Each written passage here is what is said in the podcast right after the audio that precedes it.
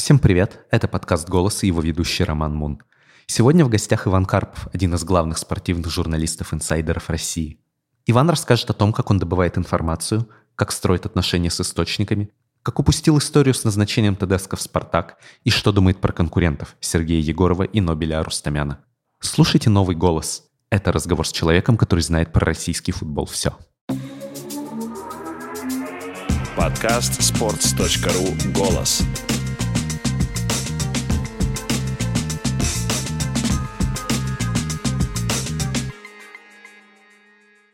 Ваня, привет, спасибо, что пришел.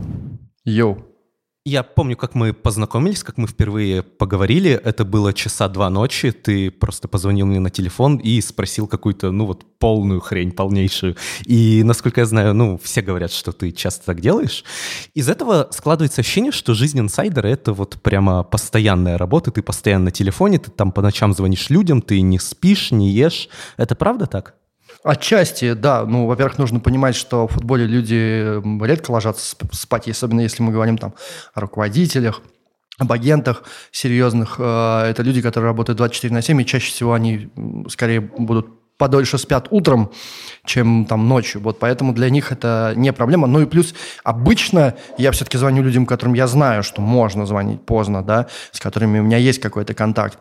Вот. Но иногда бывают и нюансы, вот как ты описал. Это так бывает, да. Ну, а в целом, твой рабочий день, ты просыпаешься сразу за телефон, и ты проводишь в обнимку с телефоном весь день. Ну да, это большая проблема, на самом деле, в семье, э, потому что, так как я очень увлечен своим делом, э, вот, я трачу на это очень много времени. Ты будешь смеяться, но вот экранное время у меня на Телеграм я трачу в среднем 8 часов в день. Вот, это, это очень важно, и огромное количество контактов завязано там. Я должен мониторить я, кстати, никогда не думал, что буду этим заниматься. Всегда, ну, как бы привык, особенно работая на чемпионате, что есть чатики, а, куда новостники сбрасывают все темы, и я уже могу там отслеживать, на что можно, нужно реагировать, на что не нужно, и сам ну, особо не мониторил ничего, да, то есть это была такая тема для новостников. А сейчас я понимаю, что я должен быть подписан даже на сумасшедшего Ан- Антона Смирнова, э, есть такой юрист, э, вот, Алатея, э, вот, потому что иногда у него проскальзывают э, действительно дельные мысли и, и какая-то интересная информация, хотя он абсолютно, совершенно сумасшедший, вот, но даже это мне приходится читать, и он даже не замьютен у меня, понимаешь, насколько мне плохо. То есть мне нужно, нужно отслеживать кучу всякого, иногда не очень как бы качественного контента э, для того, чтобы всегда быть э, в курсе как можно быстрее всех мнений и инсайдов и какой-то информации, которая есть э, в Телеграме. Как у тебя крыша не едет от такого количества информации?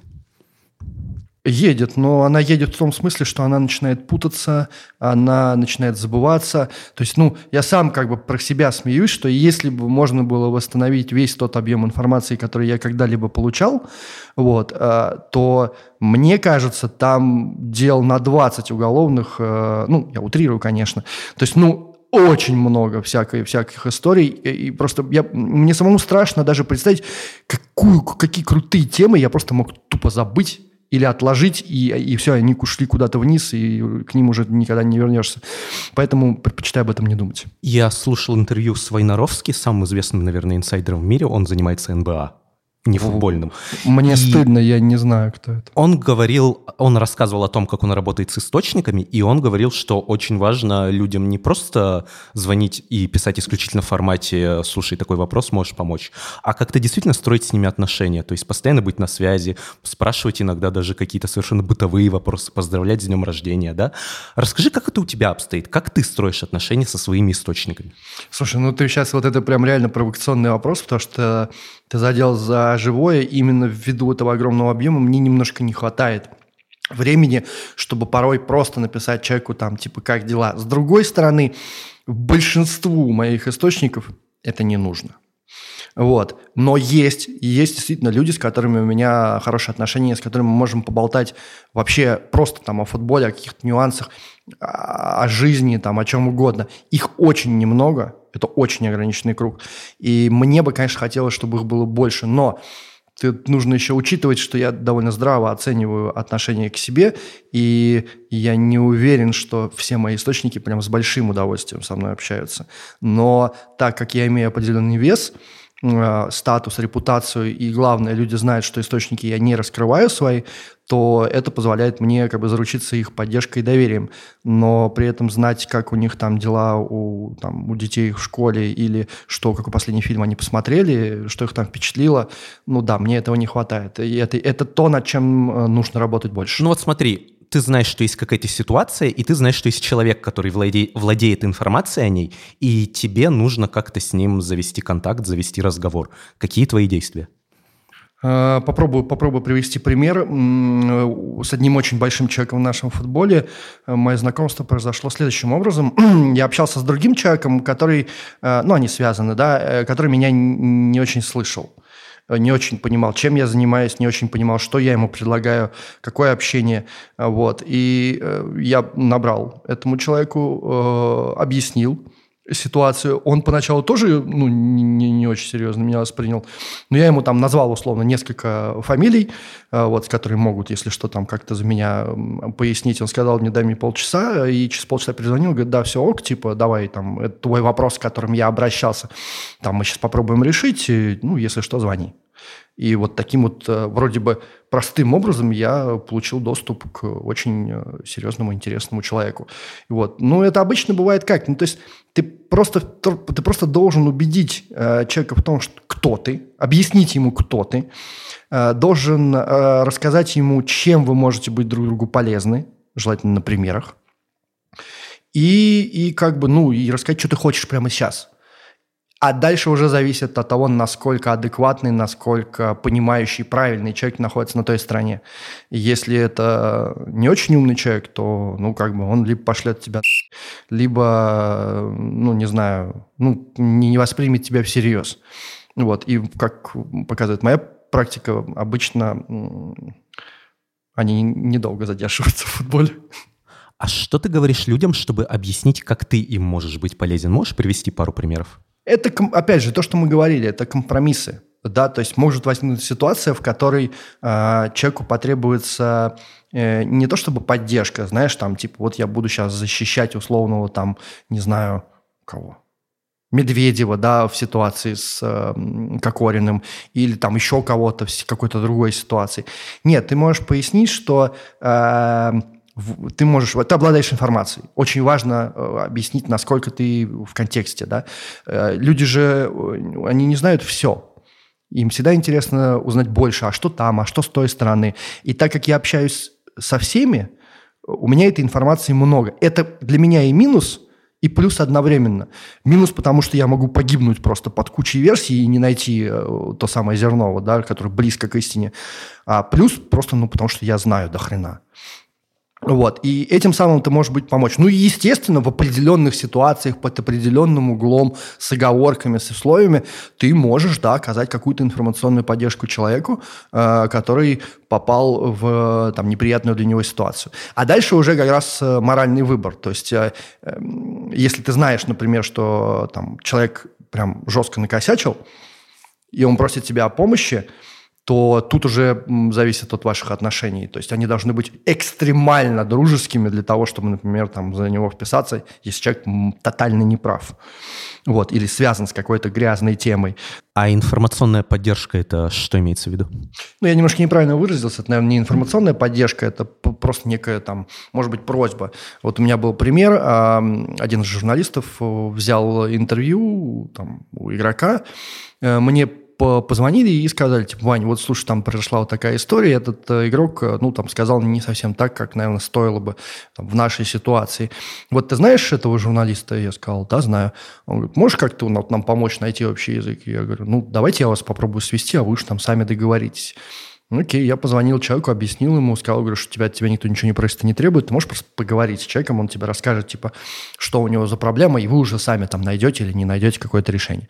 Ну, они созвонились, и все вроде хорошо. Но это вот это какое-то совершенно такое плевое дело. Э, да, безусловно, там в моей карьере, может, и было что-то более серьезное, но э, я не готов пояснять. Недавно вышло твое интервью в подкасте «Сила» с юристами Прокопцом и Зайцевым. Отлично, да. Ты называешь в нем Сергея Егорова, еще одного известного инсайдера, да. своим учителем.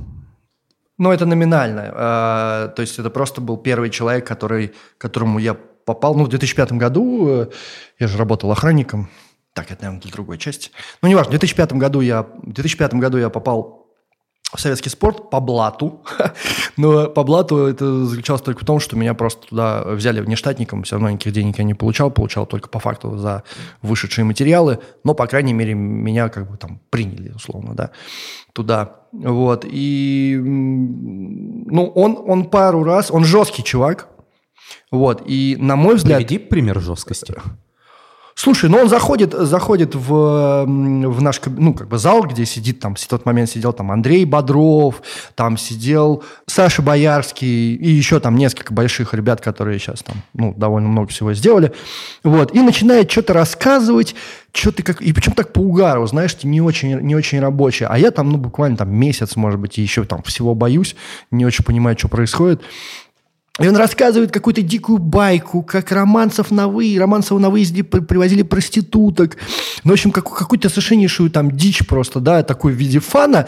А, и рассказывает это круто, и я что-то так дико смеялся.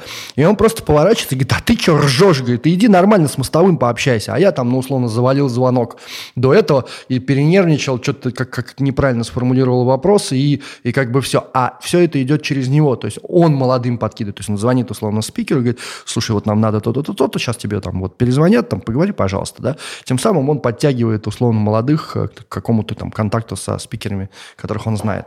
Ну вот, ну и я это завалил. Ну, то есть это произвело на меня довольно большой эффект, потому что это отрезвляет.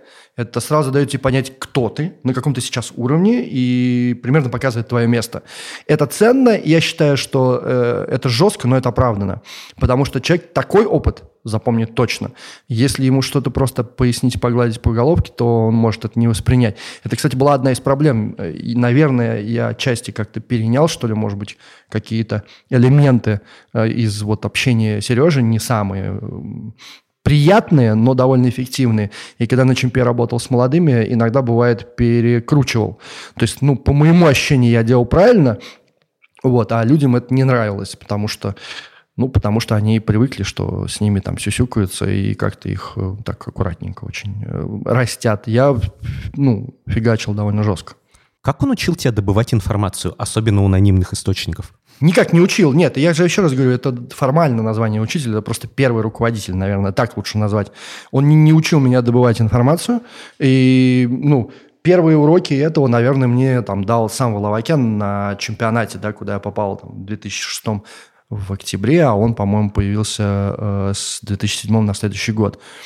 Вот. И, но опять же, это он скорее как бы меня чуть направлял. Это не был ментор, знаешь, которым мы разбирали какие-то там косяки, что мы сделали правильно, что сделали неправильно. Я точнее. Вот. Это он просто мне подсказывал, ну, во-первых, он давал контакты. Это очень важно. Это вообще ну, такая важная история. Он, может быть, где-то пояснял какие-то политические моменты, нюансы. Или, знаешь, я нашел, например, информацию. Говорим, mm-hmm. вот так, так, так. Он говорит, да, знаю. Вот такой, такой расклад, только на самом деле там не вот так, вот так вот, а вот здесь вот еще вот так такой контекст, и вот так, так вот. И вот такие-такие люди задействованы. То есть он мне немножечко давал э, информацию о том вообще, что происходит, куда я залез, чего я там э, накопал. То есть давал мне глубже понимание контекста. Это, безусловно, очень сильно помогло. И скорее, если я и могу назвать кого-то своим учителем, то это будет Самвел. Вернемся тогда к Егорову. В каких вы сейчас отношениях? Вы же в каком-то смысле конкуренты. Э, мы в нормальных отношениях. И недавно я ему звонил, для того, чтобы, ну, типа, поделиться просто своим ощущением, что зря он э, выкладывает призывы подписываться на, той, на свой YouTube-канал, где ничего нет и ничего не происходит, что таким образом аудиторию будет ему привлечь э, сложнее. Вот, ну, могу что-то там у него спросить, могу что-то написать. Ну, то есть у нас э, такие нейтрально-позитивные какие-то отношения. То есть как таковых их нет, но у, несмотря там на все отношения, ну, довольно спорное к этой персоне, э, ну, как бы я его ценю. Но и, ты когда, и уважаю. Ты когда работаешь над какими-то историями, у тебя нет в голове чего-то вроде, блин, Егоров же меня опередит, надо Абсолютно, быстрее. то это каждый день. Я просто засыпаю, просыпаюсь с этим с ощущением того, что э, меня могут обогнать, и если это и будет кто-то, то, скорее всего, это будет Егоров. Есть какая-то история, где Егоров прямо тебя обогнал, и тебе было жутко обидно? Ну, я рассказывал как раз у Силы, это история с ТДСК, когда я получаю там в 12 условно дня Э, это, кстати, один из тот э, нечастых случаев, когда мне скидывают. Не я там звоню и спрашиваю, получаю ответ, а когда мне закидывают. И это дополнительные сомнения, потому что если я узнал сам, э, я тоже понимаю, что меня могут обмануть. Ну, или бы там не все рассказать, или где-то деталь там куда-то вниз, вверх, там то все. Вот. А, а, а когда тебе закидывают, у тебя вдвойне опасения, что тебе закидывают дрянь и ты должен ее максимально круто проверить, особенно если речь идет о главном тренере «Спартака». Но закидывал мне ее тот источник, э, с которым, э, ну, у которого не было интереса э, как-то меня подставить или, или дать мне дезинформацию. Вот, потому что, ну, без пояснений. Просто вот я был в этом уверен.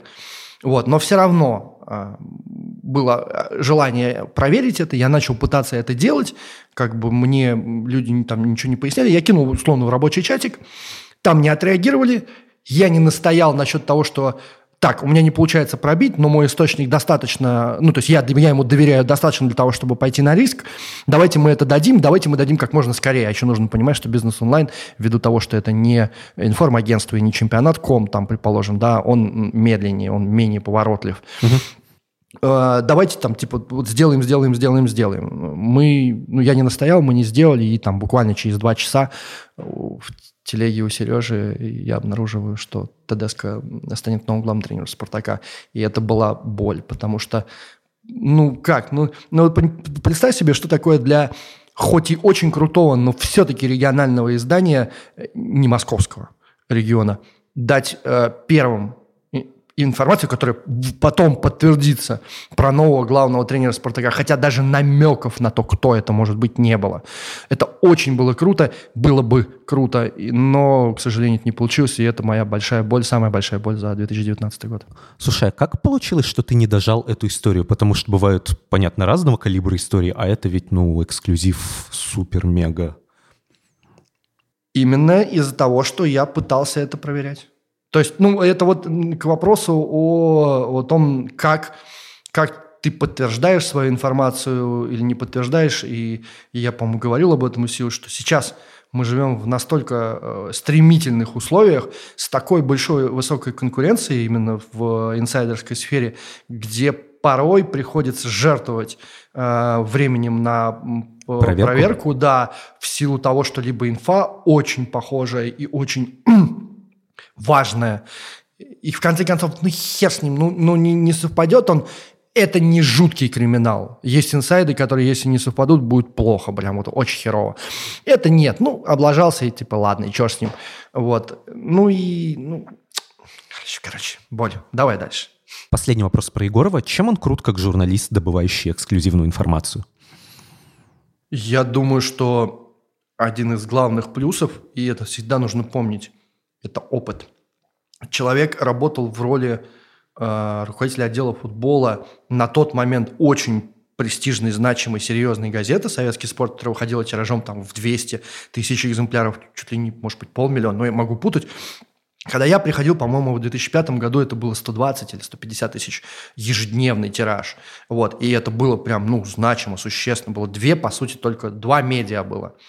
Вот, там ни спорца, ни чемпионата, там только какие-то зачатки, да, в интернете начинались, а газеты это «Спортэкспресс» и «Советский спорт». Вот, и он уже тогда, в 2005 был э, руководителем отдела футбола. Плюс, ну, то есть количество вот этих лет, оно множится на количество людей и ситуаций, которые он пережил, перемолол, с которыми он работал. И, естественно, после этого остаются контакты, контакты, контакты. С годами он их прорабатывает. То есть это человек с безусловным колоссальным опытом, возможно, самым большим в современной российской журналистике спортивной. И плюс нужно учитывать, что это человек трудоголик. Он э, приходил всегда первым, ну, там, не в 9 утра, конечно, ты понимаешь прекрасно, что обычно собирается народ там к 12, да. там, туда-сюда. Но вот, типа, условно, если вдруг мне каким-то образом получалось там приходить к 11 или к половине 12, он уже был на работе. И уезжал он всегда последним. Вот. Просто Роналду инсайдеров. Ну, он, не, он, он трудоголик, он фанат своего дела, и вот эта вот заряженность, вот этот интерес, вот этот драйв, в купе с опытом, э, ну, он и дает такой результат. То есть помимо каких-то личностных качеств, о которых мне трудно судить, потому что мы, ну, довольно мало. То есть мы, я был там полгода в советском спорте, и, поверь мне, из них я там, ну, считанное количество дней общался с ним там по каким-то своим вопросам. Вот, поэтому мне трудно сказать про него как личность, что ему помогает. Но то, что я вижу со стороны, это заряженность, опыт и трудолюбие. Для многих людей, которые не знают ни тебя, ни Егорова, главный инсайдер – это Нобель. Чем крут Нобель? Нобель – армянин, а армяне – дипломаты.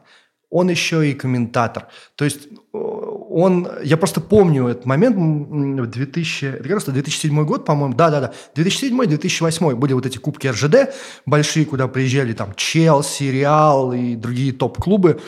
И я помню, это был матч, по-моему, Локомотив Реал, а, в микс-зоне, он ходил в микс-зону как корреспондент радио «Маяк», по-моему, если не ошибаюсь. И он, это был Баптишта, Жулио Баптишта. Угу. Бывший а, игрок Реала и Севильи, да? Да, да, да, да, да, да, бразилец. Вот, он его записывает, и я его попросил э, мне помочь как-то там. Он совершенно спокойно, то есть, ну, это был, э, этот человек помогал искренне, то есть, он, он на самом деле добрый парень, как бы, ну, он нормальный, как бы, да, чувак, помог мне с этим переводом. И мне кажется, что вот его, в первую очередь, это вот это вот э, умение договариваться, харизма, какое-то вот определенная теплота и дипломатичность в купе с тем, что впоследствии он стал там условно радиоведущим и, телекомментатором, он получил возможность для влияния, для встреч, для знакомств. И вот эта возможность, помноженная на его умение общаться и находить общий язык, оно помогло ему выстрелить и стать человеком, который дает там самую крутую инфу. Но э, нужно понимать, да, что в современных реалиях Нобель э, это скорее такое вот прям, знаешь, такая пушка сотого калибра, которая бахает угу. раз в месяц там условно. Да, и насколько это адекватно современным вызовом да, спортивной журналистики, это вопрос дискуссионный.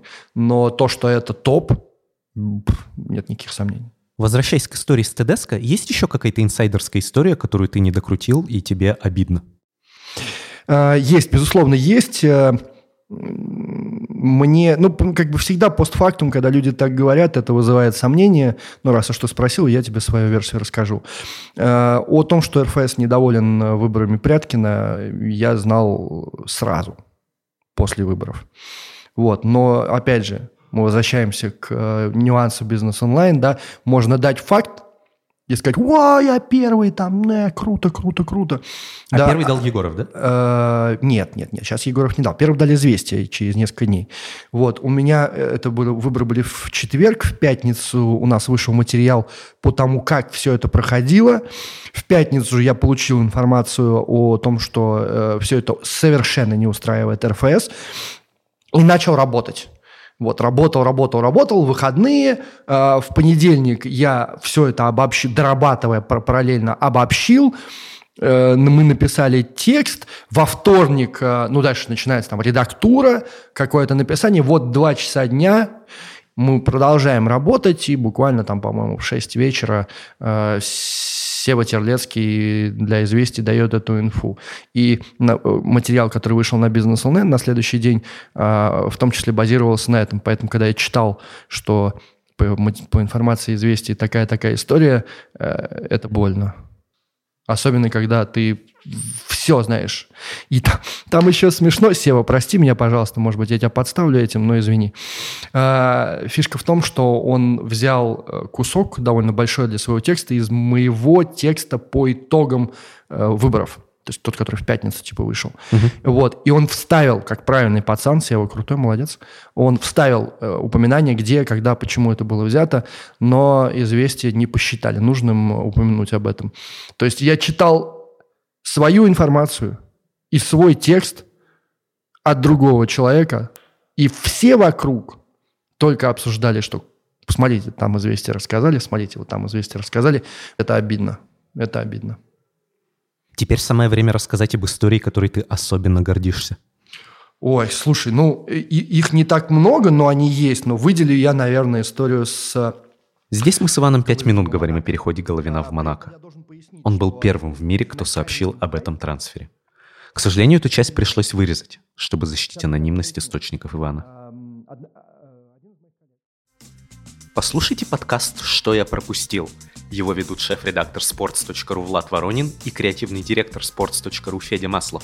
В этом подкасте самые интересные истории о великих футболистах прошлого – Цимбаларе, Бекхэме, Дель Пьеро, Роналдо, Беркомпе и других. Давай поговорим не о футболе и не о работе. Слава Известно, богу. что ты был охранником до того, как стать журналистом. Да. Как так вышло? Слушай, ну вышло очень просто. Я учился, учился плохо вот, в педагогическом колледже. вот, так получилось, там был лицей. И после девятого класса вместе с другом он меня позвал. Он говорит, а вот там тоже недалеко, я учился на Киевской, а это место было на, на Арбате. Вот, пойдем, там попробуем, что туда-сюда. Девчонки, тем более педагогический колледж, понятно, что там на 100 пацанов 500 дев- девочек. Я говорю, ну давай пойдем. Что-то сходили, посмотрели, все нормально записались, там поступили, там какие-то экзамены даже вступительные были. Вот, и вроде 10-11 класс отучился. Потом б- было младшее преподавание в, на, преподавание в начальной школе, потом дошкольной. Я уже даже уже не помню, если честно. А, так ты было. учителем был? Я не был учителем, я учился на учителя. А. Вот, это, как бы, ну, самое, наверное, бесполезное, что было в мо- моей жизни, я имею в виду в плане учебы. Вот, потому что время мы там проводили классно. Ну и что-то я переводился с одного факультета на другой, и, в общем, в общей сложности я там учился 7 лет, ну, вместе с лицеем. То есть 5 лет я э, учился из трех возможных курсов, там, на трех разных факультетах. Ну и под конец, как бы, естественно, все это уже стало там в целом бесполезным, так я не военно обязанный, у меня одна почка, то проблем с армией у меня не было. Вот, э, ну, параллельно... Прости, а как так вышло? А, Ты это, это врожденное, и, то есть, грубо говоря, если человека удаляют, он инвалид. Вот. Я не инвалид. Он просто, когда один орган не развивается, второй как бы компенсирует. У меня такая большая, здоровая почина прям. Э, Интересно. Да, и, то есть не, не был военно обязанным. Ну, а деньги-то надо хоть как-то зарабатывать, потому что тем более э, отца нету. Вот, то есть мама, э, ну и ну, нужны бабки. Вот. Устроился там, знакомые мне помогли. Работал в охране и читал всю спортивную периодику вот, от корки до корки. Все возможные и невозможные издания. Ну, в принципе, их было, по большому счету, два. Раз уж снова заговорили о работе, Да. правда, что ты однажды ходил в церковь помолиться, чтобы стать более организованным?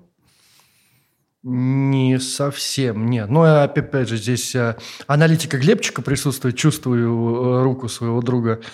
Нет, нет. э, У меня, я просил в целом мудрости скорее, да, потому что это то, наверное, чего мне больше всего в жизни не хватает, какой-то выдержанности, э, больше анализа, больше холода какого-то в мышлении. Вот. Мне этого всегда не хватало, и сейчас не хватает. И да, действительно, там, я не могу сказать, что я самый верующий человек, ну вот, но какие-то зачатки этого у меня есть. И плюс в своей жизни я пару раз сталкивался с, как бы это помещать, ну, с теми вещами, которые невозможно объяснить. А, И да, ходил к Матроне, э, просил, чтобы она дала мне мудрости, чтобы она дала мне как-то лучше понимать мир. Чем мудрее я буду, тем, наверное, я буду лучше и, и к другим, наверное, лучше буду относиться. Ну, Прости, а что за вещи, которые невозможно объяснить? Ты видел НЛО или что-то? Не, не, никакого НЛО я не видел. А, Но в 15 лет у меня были определенные проблемы со здоровьем, и не было до конца понятно, чем они вызваны. А, это жена моего дяди, она сказала, что типа вот у меня там есть женщина, вот она нам помогала, может, типа, ну, если хотите, можно попробовать. Кто-то вроде ясновидящий? Ну, типа того, да. Э, Я воспринял это все крайне скептически. Говорю, ну вы что, какие гад- гадалки, вы с ума сошли? И, ну, все-таки уговорили меня. Мы поехали в гости вот э, к семье дяди. Э, Приехала обычная женщина. Никаких там ритуалов, ничего такого, никаких э, кристальных шаров. Мгм. Просто женщина и женщина. И она начала там водить руками, что-то смотреть на меня, я там подхихикивал. Вот. Но хихикать я перестал, когда она практически мою всю, как это называется, историю болезни она мне рассказала. И это было примерно так. Ну, так смотрит, смотрит, такой руками. Так, Слушай, ну, понятно, там искривление осанки, тут не надо быть доктором, это и так видно. Э, Сколиоз, остеохондроз. Мгм. Так, говорит, легкое слева, детство, э, воспаление легких, скорее всего. И вот таким образом просто начинает рассказывать о тебе абсолютно все. При том, что, ну, э, заподозрить э, жену моего дяди в том, что она слила ей информацию о том, чем я болею там, или какие у меня есть проблемы, подозревать, ну, очень сложно. То есть, ну, это не нонсенс, в этом нет смысла. Вот. А она вот так вот все это рассказывала. И когда она дошла до там, главной темы, это была тема как раз... Ну, это не была, там было две темы. Одну я не буду рассказывать, а вторая это была с почкой. И, э, и на тот момент диагноза не было. Мне диагноз поставили в 15 лет. То есть до этого я не знал, что у меня одна почка. Угу. Вот. И она долго не могла понять, что там слева, что там такое, как это. И в итоге она говорит, я не могу понять, ну, то есть, типа, орган есть, но он не работает. Вот. А у нас на тот момент не было, как это называется, анамнез, да? Ну, в общем, короче, заключение по поводу этого. Но были предположения, типа, от врачей, что, возможно, там какая-то проблема с почкой. И она, она просто говорит, что вот, вот вижу, ну, ну типа, не работает. Вот. Ну и плюс потом она сказала еще одну вещь, которую я не буду говорить. Объяснить это я не могу. Она, в принципе, предлагала даже, сказала, что, в принципе, наверное, можно решить эту проблему. Э, ну, можно попробовать, типа, как она говорила. А какой Но, способ она предлагала? Э, не, ну это типа а встречи и какая-то вот ее вот эта ручная работа, там, не знаю, что-то такое, вот как где она там настраивает, и хер знает, как это описать. Мы до этого не дошли, мы все-таки пошли по медицинской линии, и в итоге выяснилось, что да, почка одна, и по второму вопросу тоже выяснилось, там не сделали операцию, и ну, как бы все вроде норм. И, по сути, эта история сделала тебя верующим человеком. Нет, нет, она вообще к вере никакого отношения не имеет. Она говорит просто о том, что есть вещи, которые ты не можешь объяснить, которые ты не можешь понять, которые невозможно никаким образом логически э, вот, да, объяснить. Ну и, блин, ну, наверное, это в том числе меня... О, я другой расскажу. У меня девушка была, и она... Э, причем она такая тоже, она вроде скептик, но при этом она ездила пару раз, ну, типа, в своей жизни э, к женщине. Тоже без всякого вот этого понта, там, без вот этой всей хиромантии. Просто там две, две свечки ставит на стол, там что-то карты раскидывает. Э, большей частью просто ты задаешь вопросы, а она там тебе что-то говорит. И она сказала там про меня одну вещь, сказала, говорит, если ты хочешь сам, если тебе интересно, вот телефон можешь есть. Если нет, вообще базара ноль. Мне стало интересно, я ей позвонил, приехал, это где-то в Орехово-Зубово, что ли, Подмосковье. Э, там эта женщина, вот, просто обычная квартира, абсолютно обычная квартира. Комната, диван, там стол, вот она за столом. Просто две свечи, которые горят, и там какие-то карты у нее или что-то mm-hmm. у нее было. А я еще приехал такой, типа, на понтах, и как-то она так начала, значит, какие-то вещи рассказывать. Не точно, но близко. У меня такое было, ну, блин, ну, как бы это можно просчитать, это можно подтянуть, это можно там было у меня тут посмотреть. Но был один момент, который можно объяснить логически, но все равно сложно в это поверить. Это одна из моих любимых баек. Я спросил ее про, э, про локомотив. На тот момент локомотив шел на втором... По-моему, они делились с «Зенитом» э, первое-второе место. Это при Смородской было. И э, мне просто стало любопытно ее прогноз, там, да, что будет. И там, чемпионами станем, не станем. Ну, такая дурацкая эта история. Вот, станем, не станем. Она такая, не, не вижу. Я говорю, ну, а какое место? Он говорит, ну, слушай, я тебе не могу сказать, какое место. Ну, там где-то вверху, ну, типа, чемпионами нет. Ну, не стали, как ты помнишь. Э, я говорю, ну, да. Говорю, а дальше что, как вообще будет? Э, и она говорит, о, говорит, сентябрь, начало осени. Вижу, говорит, типа, уберут руководителя. Я говорю, почему? О, не руководителя, сорян, уберут тренера, Кучук. Уберут тренера. Я говорю, почему? говорит, не оправдает ожиданий женщины-руководителя. То есть, понятно, она, наверное, могла также, предположим, посмотреть мой там контакт, увидеть, что я там условно подписан на группу Локомотива, посмотреть, что это такое, угу. да, и таким образом меня там трахнуть, грубо говоря. Но э, я оставляю небольшой шанс, небольшой, прям мизерный, что все-таки это было что-то такое экстраординарное. Но она просто дико забавная, и я рассказывал пацанам об этом, и они, конечно, дико ржали надо мной, угорали, я имею в виду с Матч ТВ, там Глеб и так далее. Вот. Но это действительно было, и она сказала, это было, знаешь, что, типа, это было, по-моему, типа март что-то такое, вот, типа конец зимы, начало весны. И она говорила про осень. И в сентябре случилась вся вот эта залупа с Смородской и Кучуком, с увольнением. И главное, там, по-моему, если я не ошибаюсь, даже формулировка была именно что-то типа утраты доверия или, или не оправдал ожидания. Ну, в общем, или это звучало где-то прямой речью. То есть это было. Даже если представить, что она знала, что я, что такое локомотив – и что там руководитель женщина, так угадать надо прогнозиста, надо, надо ставить ей ставки, видимо. Вот, и самое главное, у нее не было таксы.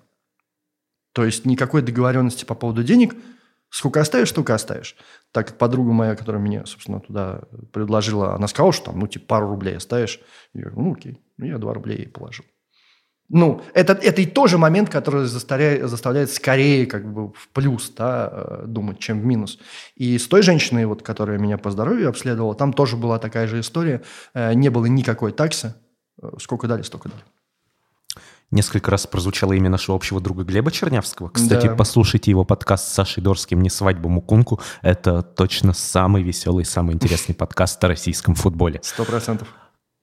Глеб говорил мне про тебя, что самые веселые истории про тебя связаны с твоей поездкой на Евро-2016. О, с нашей поездкой на Евро-2016, да, там было прям сразу несколько историй. И самое, самое дикое – это э, Марсель э, накануне матча э, Россия-Англия.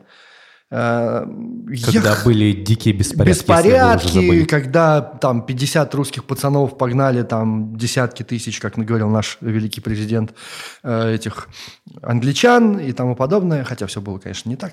Э, Ну, суть не в этом. День матча, старый порт Марсель, полностью забитый. Вот здесь, ну, там, по-моему, все-таки было, наверное, тысяч десять. Но даже если и не было, это, может быть, было тысяч там 5-8, но она была полностью заполнена, абсолютно везде эти бухали безумные англичане. Мне это было дико интересно, потому что я никогда с этим ну, вот, вживую не пересекался. И я ходил, снимал видосы, что-то там спрашивал, ну, пытался найти какую-то фактуру, вот, что-то интересненькое. И, и момент. Выезжает э, автобус туристический с открытым верхом, где вверху две девчонки э, трясут, так машут э, российским флагом. И я вижу, как один из англичан просто подбегает, прыгает, вырывает этот флаг и э, ну, идет к своим, и они, а я рядом нахожусь. И они начинают над ним угорать. А, в этот момент как бы во мне боролось два человека. Ну, первое, это просто не- ну, негодование. Потом осознание того, что я один, а их вот тысячи все кругом.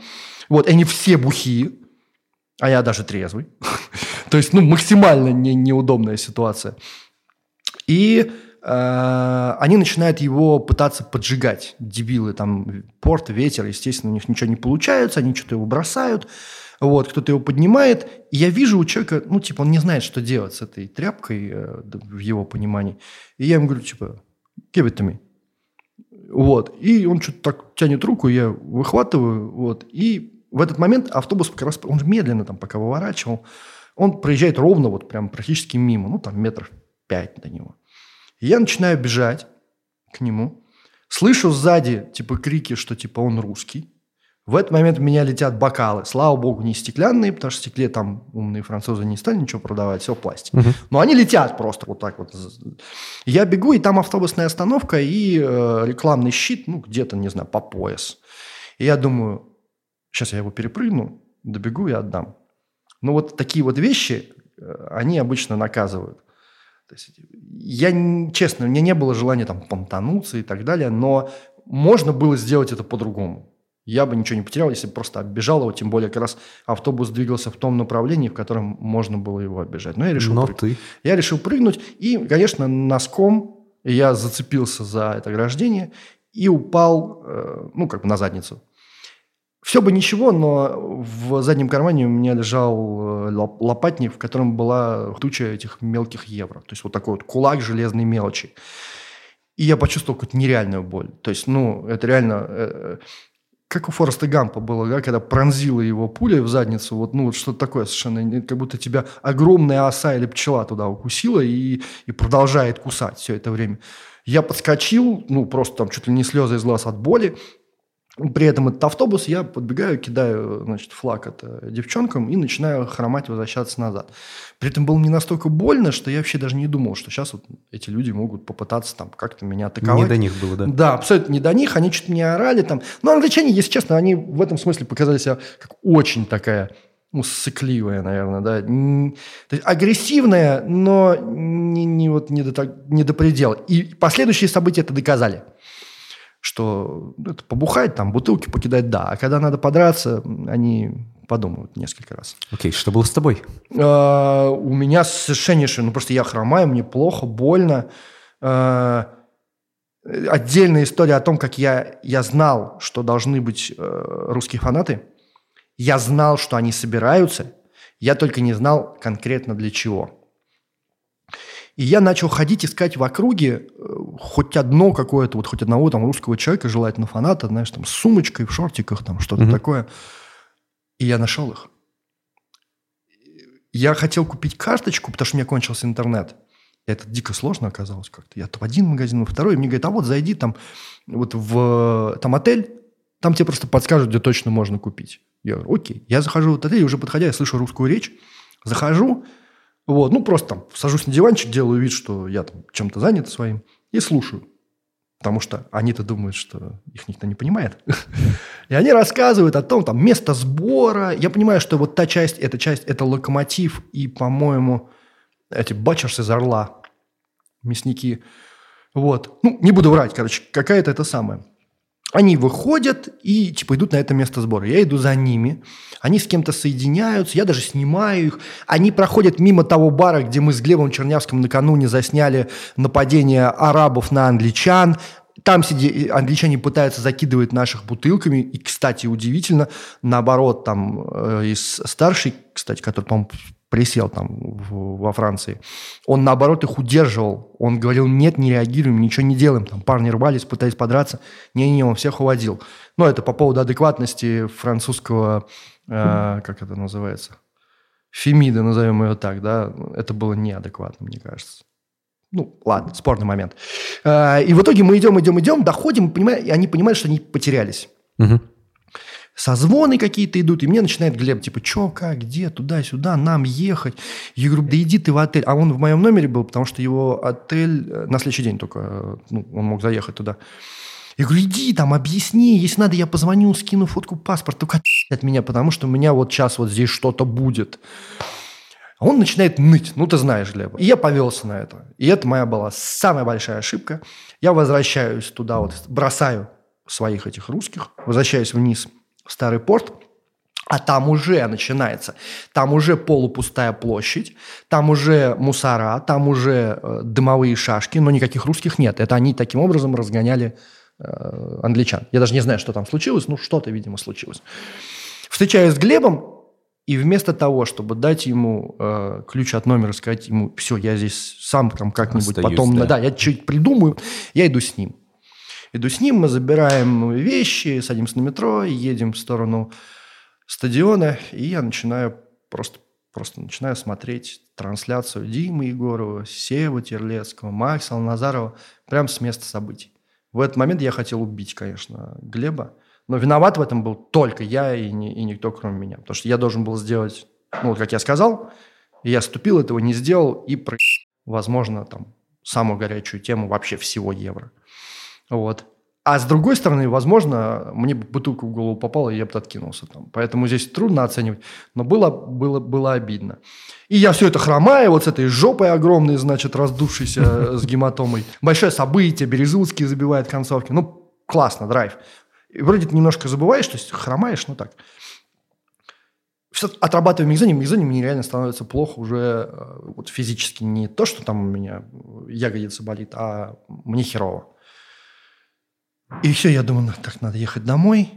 Уже все очень плохо. И прохожу к выходу мимо ВИПа, и там сидит негритенок, и он такой смотрит на меня. Ну, из, э, из как они называются, из волонтеров или тех, кто работает там на стадионе.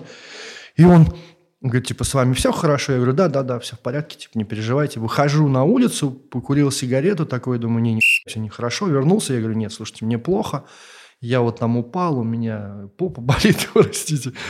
Все дела. Такие, да, да, да, сейчас вызовем там эту самую скорую помощь. Я даже не мог сесть, я просто лег на этот, на пол. Приехала скорая, меня забрала, сделали снимок. И Ок- что нашли? э, нет, оказалось, что, слава богу, там никакого ни перелома, ни трещины, ничего нету. Но мне сказали, что, чувак, у тебя там порвана мышца просто. Ну, то есть у тебя порвались волокна. Вся, ну, можете себе представить обычную вот там задницу, да, вот одно То полупопие. есть ты порвал на евро жопу. Я порвал, порвал на евро жопу, она была полностью синяя. У меня есть фотография, она абсолютно полностью фиолетового цвета. Ну, не вся, а вот это одно полупопие правое. Э, И это было фанта, это было так больно. И главное, она проходила еще месяца два-три. Это было очень долго и очень мучительно, потому что сидеть ты можешь только так вот определенным образом, спать. э, Ну, все это, она плюс еще ноет, это такая тянущая боль. И еще меня все кумарило. Я вроде дал им страховку свою, и вроде мне должен был прийти в страховую счет, но в итоге я ничего об этом не знаю. До сих пор, вот 16 года, 4 года прошло, пришел этот счет, не пришел. Может быть, не дай бог, когда-нибудь он придет и мне, но я надеюсь, что нет. Супер. Ваня, спасибо, что пришел. Расскажи напоследок о своем последнем большом интервью с Сумяровым.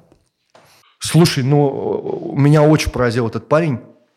Но я здесь, конечно, делаю скидку. Я там часто, бывает, да, немножечко не то чтобы влюбляюсь, но проникаюсь симпатией, э, если человек заслуживает, конечно, этого, э, к своим спикерам. Ну, или стараюсь как-то понять их хотя бы, да, там, их мотивацию, что, почему они делают так, а не иначе.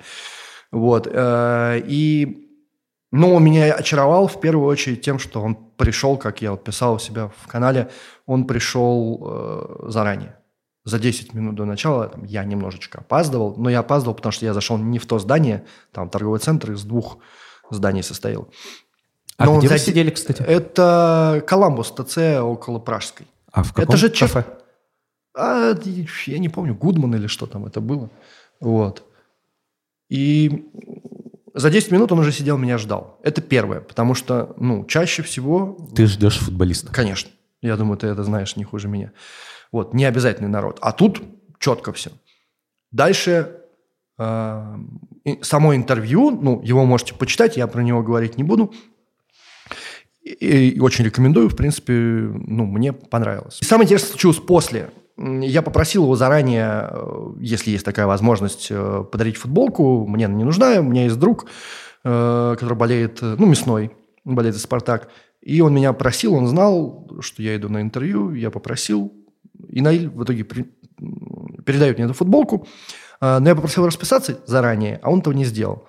И я такой, говорю, о, слушай, забыл расписаться только. Ну ладно, черт с ним, говорит, типа, ну не надо. Он такой, нет-нет-нет. Пошел к администратору, говорит, у вас есть маркеры там или что-то еще.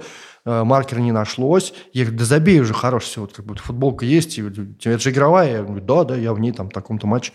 Я говорю, ну, слушай, блин, это вообще с головой более чем достаточно. Он говорит, не-не-не, пойдем. Я знаю здесь магазин. Мы пошли в магазин канцелярии. Он дошел, начал выбирать маркер. Там есть специальные такой, ну, листочки, чтобы можно было расписать, посмотреть, как он работает.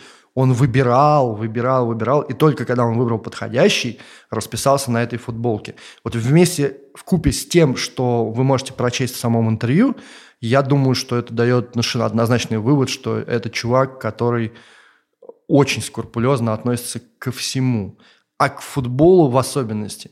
И там как бы вся его судьба, она, она пропитана, знаешь, типа работой и шансами. Работой и шансами, которыми он, он, он воспользовался. Потому что там были моменты, когда его не то чтобы обвиняли, а говорили, что ну вы там попали э, в Чертаново благодаря тому, что там травму игрока, в сборную благодаря травме. Его это, конечно, задевает. Вот. Но он довольно такой как бы культурный, выдержанный парень. Э, Книги и он- читает? А? Книги читает. Да, и он старается отвечать. Не, не, ну он, конечно же, там не, не, не какой-то семипядей во лбу, там, знаешь, начитанный, который все-все знает. Нет. Но он по-хорошему правильный, как мне показалось. Вот. Черт его знает, ему 19 лет, черт его знает, что там будет дальше. Дай бог, чтобы все вот это, и там у нас в разговоре про влияние баб, бабок, э, про звездную болезнь, у нас это все есть. Дай бог, чтобы все это его обошло стороной. Но мне показалось, и потому что я видел на футбольном поле, и по своему общению с ним, по интервью, вот по всем этим нюансам, что это действительно будущее э, Спартака, и что э, Джики, капитан ровно настолько, насколько вот он будет в «Спартаке» и будет в нем хорош. Читайте телеграм-канал Ивана Карпова, читайте его тексты в «Бизнес онлайн». Ваня, счастливо! Бай!